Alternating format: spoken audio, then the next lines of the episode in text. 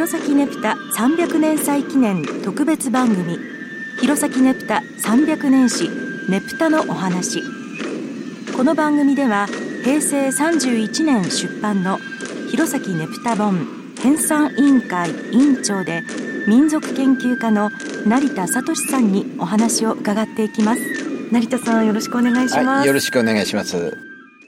宗像志向の昭和32年のポスター。翌年は青森ねぶた祭り。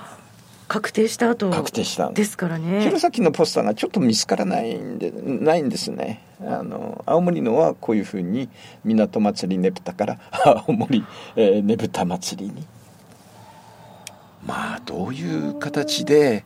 じゃあ決定したのかあどういう意図で決定したかつがどういう要素で決定したということはよくわからないですけれども。ただ陸新報と東日報の書き方はある意味では影響した可能性があるのかもしれません。で新報で「ねぷたねぷたねぷた」って書いてるものをじゃあねぷたにしましょうかつったら青森では、えー、その翌年弘前がねぶたにしたんだったらうちの方はねぶたにしようかで東日報さんでもねぶたねぶたねぶたって書いてるしっていうまあ。そんなところだこれは私が多分そうだったのではないかと考えてることなんですけれども。まあいずれにせよこの昭和323年のあたりなんですよ。弘前ねぶた。青森ねぶたというのは。そんなにまあ560年前の話なんですね。そうなんですね、はいでこの後さらにそのこの弘前ねぶたと青森ねぶたの名称が確定することになるんですよ。はいそれはなぜでしょうか、えー、両方とも昭和55年に国の重要無形民族文化財というすごく長ったらしい 要するに国の重要文化財として指定を受けたわけですね。はい、で指定の名称は弘前のねぶた青森のねぶたとして登録された。そうしますと今まで32、3年から一応弘前ではねぶた、青森ではねぶたとやってた。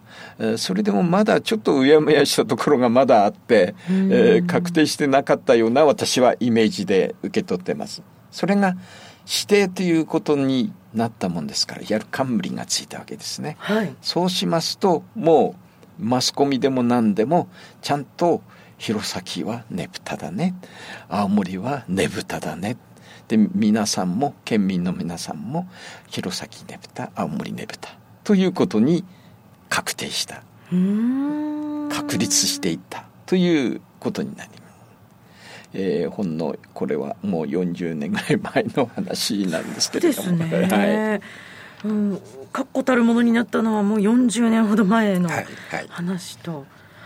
はあ、じゃあそれまでだいぶ悩んだ方もいらっしゃったでしょうね。そうですね。でももう今は逆に青森はねぶただよね。弘前はねぶただよね。っつってそれがもう昔からそうなのかっていうかえってそう思ってる人の方がおそらく多いんだと思います。えー、私がこのあのねぷたの話をするたんびにこれ 何回も今まで喋ってきましたけれどもあの現に私はあの、まあ、在職してた時県立京都館に、えー、在職してたところは結構あの問い合わせが来るんですよね。はい、弘前はねぷたでなんで青森はねぷたなんですかっていう問いを毎年45回それに対して答える立場であったんでいやあの実は両方使われててっていういう話を毎年のごとく繰り返してきた歴史があります。これ説明もなかなか難しい説明だったかなと思いますけれどもいやでもあの本当に分かりやすく成田さんご説明いただきましてありがとうございます。いやこれで皆さんねあのストンとこうお分かりいただけたかなと思います。ねぷたの名称ねぷたとねぶたについてお話をしていただきました。成田さんありがとうございました。どうも失礼しました。